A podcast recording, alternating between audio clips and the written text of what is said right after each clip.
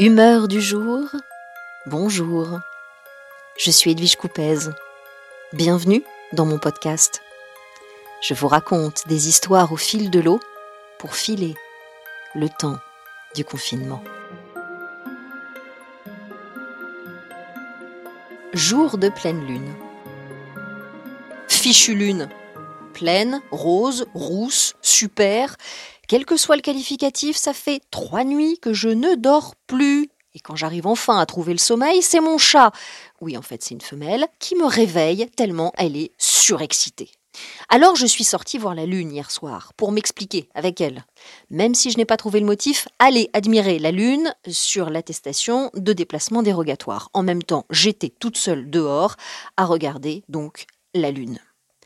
Tu sais maman, l'étage de la lune, c'est la terre qui se reflète dedans. C'est poétique sans le savoir, un enfant. Bêtement, je lui ai parlé d'une histoire de cratère. Alors qu'en fait, quand je la regarde, la Lune, j'aime assez cette idée d'y voir notre planète en miroir, parce qu'elle avait sacrément bonne mine, la Lune, hier soir, tout auréolée, nimbée d'une clarté fantomatique, fragile et puissante à la fois, à l'image de notre Terre-Mère, un temps régénéré? Jusqu'à quand? Sur le chemin du retour, la lune a projeté sur moi son ombre protectrice. Un hérisson pressé a croisé ma route. Ce soir, c'est moi l'intruse. Je me suis couchée avec la sensation d'être habitée. Nous connaissons l'influence de la lune sur les marées, sur les naissances, les agriculteurs aussi y sont sensibles.